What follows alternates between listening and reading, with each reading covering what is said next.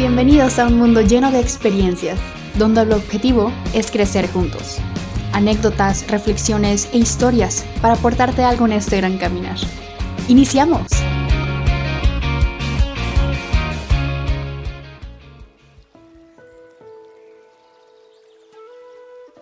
¿No me explico o no me entienden?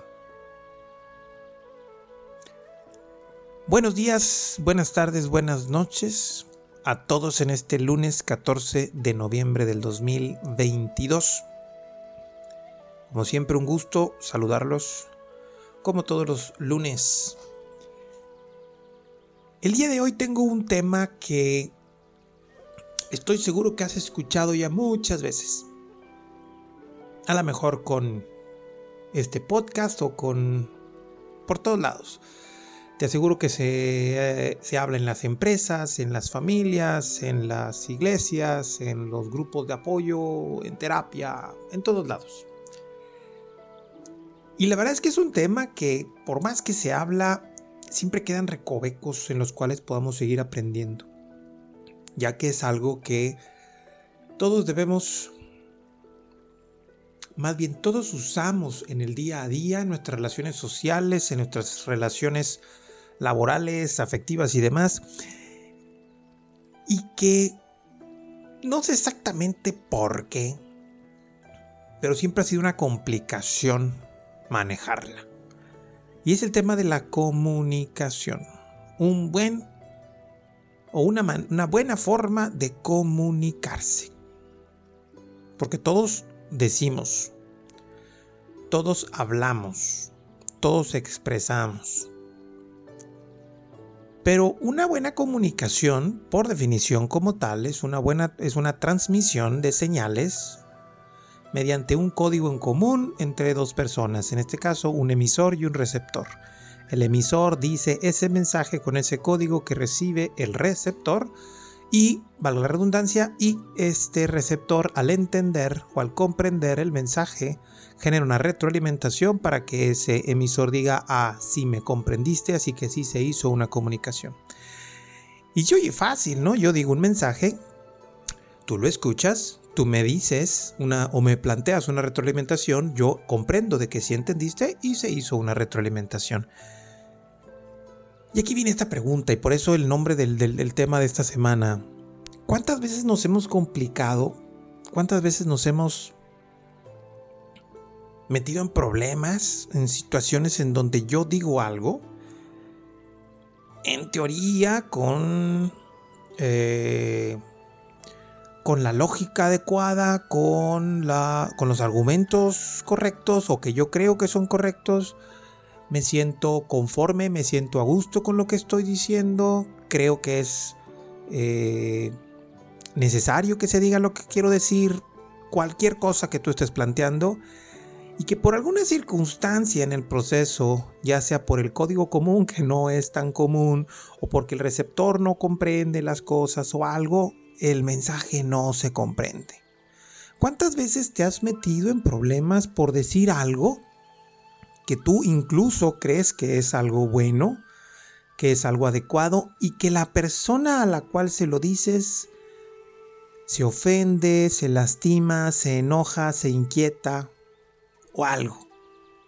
Y aquí lógico viene esta pregunta con la cual inicié. Uy, ¿qué pasó? ¿No me expliqué o no me entendió? ¿Qué sucedió para que esto que era algo tan simple como un comentario se transforme en una complicación? Supongo que te ha sucedido. A mí me sucede muchas veces diario, me atrevo a decir, en muchos aspectos. Hay veces en las relaciones muy directas con mi familia, con las personas con las que trabajo, con mis alumnos, con mis pacientes. Y hay veces que con simplemente la persona con la que me topo en la calle, eh, simplemente en el tráfico eh, eh, se hace un concepto de comunicación a veces de una manera muy, muy simple, pero pues con la persona que va al otro lado, ¿no? La otra persona a lo mejor me pide el paso y yo estoy enojado y no lo quiero dejar pasar y yo le doy un mensaje y él entiende otra cosa. son, son comunicaciones en donde de alguna otra forma todo el tiempo, todo el día, a todas horas, en todo momento, existe. No me explico, no me entienden. ¿Por qué la comunicación a veces es tan complicada? Porque, ojo, realmente no es muy este, difícil comprender el porqué y justamente vamos a hablar un poco acerca de eso. Elementos de la comunicación, tres elementos básicos, el emisor, el mensaje y el receptor. En muchos de mis mensajes he, hablado de esto y creo que es importante. Cada uno de ellos tiene, tiene su función en un, proceso de comunicación.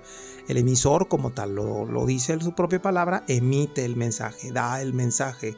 Ese mensaje tiene un código, tiene una forma de comprenderse. Y el receptor es el responsable de, de, recibir ese mensaje, de interpretarlo y de generar una retroalimentación. Si esa retroalimentación es completa, adecuada y el emisor dice, tienes razón que yo te dije eso, entonces sí se hace una comunicación. Y aquí es en donde vienen de entrada las responsabilidades. ¿Qué responsabilidad tenemos en este proceso de comunicación? El emisor, ¿qué responsabilidades tienes? El emisor, ¿qué responsabilidades? Perdóname, el receptor, ¿qué responsabilidades tienes? ¿Qué papel te toca a ti? Incluso me atrevo a decir que en, un proceso de comunicación, pues lógico, los roles de emisor y receptor empiezan a cambiar en cada instante. Yo emito un mensaje, la persona que está enfrente de mí lo recibe, esa persona que lo recibe me da una retroalimentación y se transforma en emisor, y esa retroalimentación que me llega a mí me hace transformarme en receptor, y así continuamente. Pero te ha sucedido que tú das un mensaje que en teoría es bueno, que es adecuado, que es correcto, que tú crees que estás bien. Sin, sin embargo, la persona que está enfrente de ti que recibe el mensaje lo recibe diferente. Se enoja por lo que le dices, se entristece por lo que le dices y en teoría lo que querías decirle ya no tiene una función como tal. Y me atrevo a decir que esto nos sucede a todos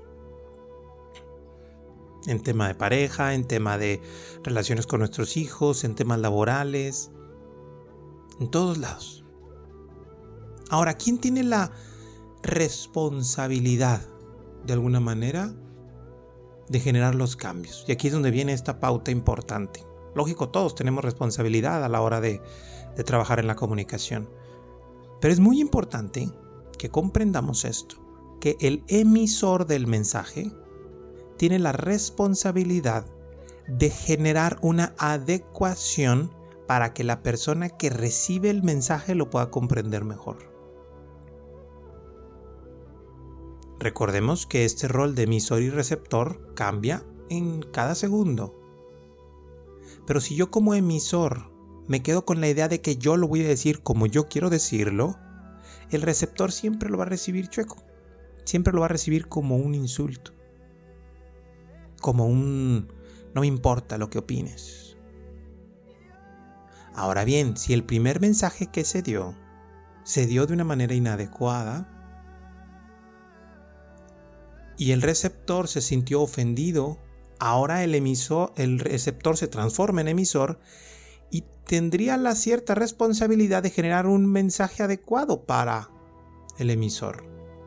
Se los voy a poner con un ejemplo porque nos vamos a hacer bolas. Bueno, yo ya me estoy haciendo bolas con emisor receptor.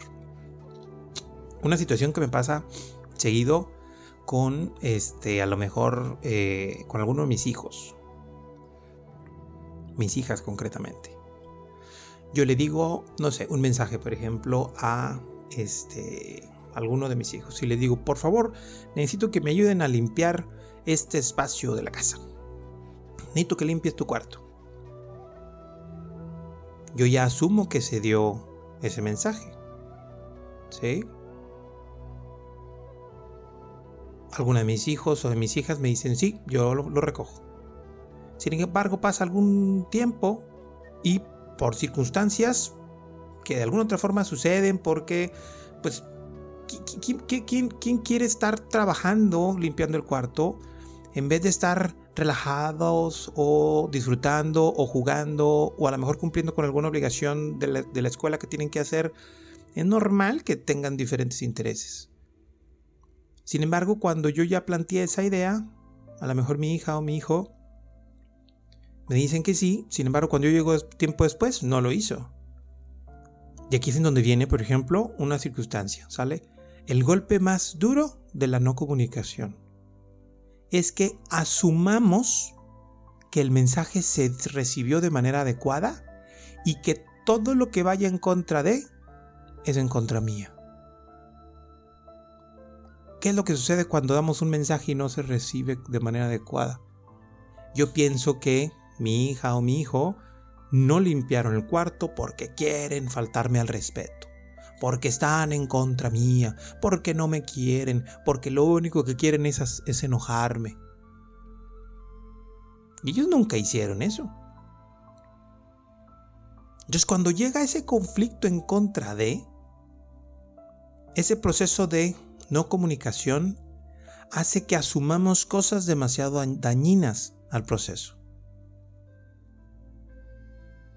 Lógico, y aquí no quiero poner responsabilidades. Yo sé que mis hijos escuchan estos podcasts, así que, este, hijas, hijos, hijo, no es en contra de ustedes, al contrario, es para irnos conociendo mejor. Pero ellos cuando reciben un mensaje y se transforman en un emisor, su silencio, de alguna manera, implica que ellos me dan un mensaje de que entendieron el mensaje y yo creo que se recibió. Yo asumo que se recibió. Así que todo lo que vaya en contra de ese mensaje se hizo, vamos a decirlo así, de manera incómoda. Entonces, ¿cuáles eran los mensajes completos que se supone que se daban? Yo necesito que recojas tal cosa, y ellos en su silencio, lo que realmente me están diciendo es, papá, yo prefiero descansar, yo prefiero jugar, yo prefiero cumplir con mi tarea antes de limpiar mi cuarto. O antes de recoger tal cosa que tú me diste. Así que todos terminamos siendo emisores que no comunicamos correctamente. Porque el mensaje que yo di le llega al otro de una manera, eh, vamos a decir, es incompleta. Y la y el asumir que ese mensaje como tal se dio, pero en realidad pues no se dio, genera una complicación. Y esa complicación es la que hace daño. Y de ahí surgen esas ideas. Entonces yo no me explico o no me entienden quién está bien y quién está mal. Por eso estas situaciones es, es muy importante que las canalicemos de una manera diferente, porque el verdadero mensaje que te quiero plantear justamente a raíz de esto. Ese tipo de problemas se tienen que solucionar de una manera muy simple. Hablando. Teniendo esas conexiones. Esas conexiones con base de repetición. Expresando con cuatro bases muy importantes todas las cosas. Esto es muy importante, pero súper importante.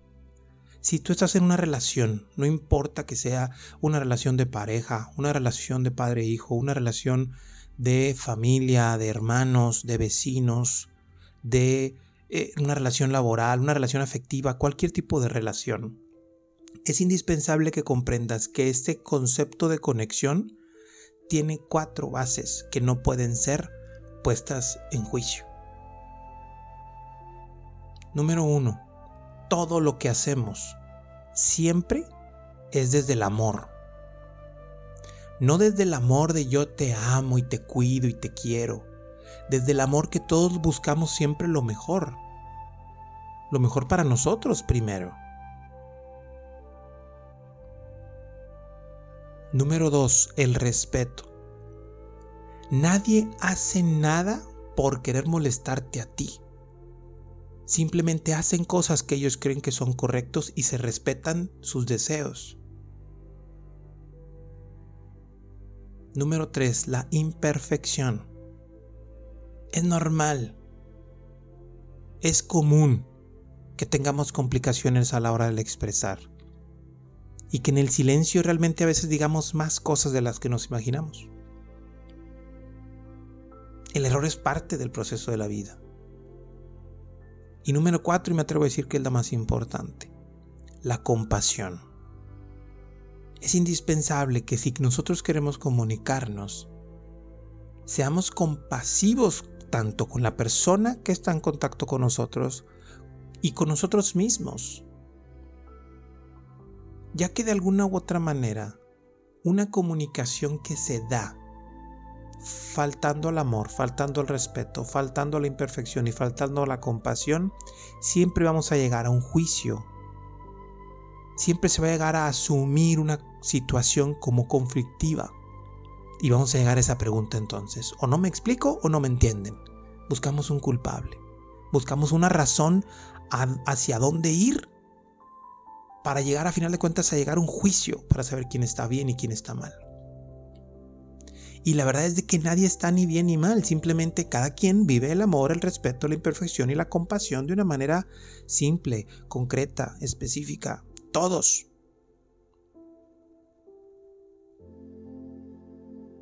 En la naturaleza hay una pauta que te puede servir bastante. La fisiología del ser humano nos da una pauta. Tenemos dos oídos y una sola boca. En la comunicación, para aprender a decir, tenemos que aprender a escuchar dos veces. La primera vez que se escucha, se asumen cosas. Y la segunda vez que se escucha, se escucha desde el amor, desde el respeto, de la imperfección y desde la compasión, y genera el verdadero mensaje de las cosas. La responsabilidad de la comunicación es de todos los participantes sin importar edades, sin importar, sin importar estatus, sin importar eh, compromisos que se tengan en, tal, en la relación. Todos a final de cuentas somos responsables de la comunicación. Y entender que lo único que realmente está en tu control es lo que tú dices y lo que tú entiendes de las cosas. Ahí es donde tenemos que enfocarnos, justo en eso. El día de hoy yo te invito a que vivas esto. Comunícate desde el amor, comunícate desde el respeto, comunícate desde la comprensión que somos imperfectos y comunícate desde la compasión de que terminamos, terminamos a final de cuentas siendo seres sociales que necesitamos de esa comunicación con los que nos rodean. El día de hoy, comunícate. No importa si no te explicas o no te entienden. Al último, tú tienes un mensaje tú tienes a una persona a quien darle ese mensaje. Desde el amor, desde el respeto, desde la imperfección y desde la compasión, comunícate con esa persona. Ámate, conéctate con él y llega a un buen acuerdo. Muy bonita semana, nos escuchamos el próximo lunes. Gracias por acompañarnos. Si te agrada la información, compártela. Síguenos en redes sociales como Carlos Arama y comenta qué piensas y qué aprendes de este episodio. Activa las notificaciones para que te llegue un recordatorio cuando tengamos un capítulo nuevo. Y muchas gracias por vivir este mundo lleno de experiencias.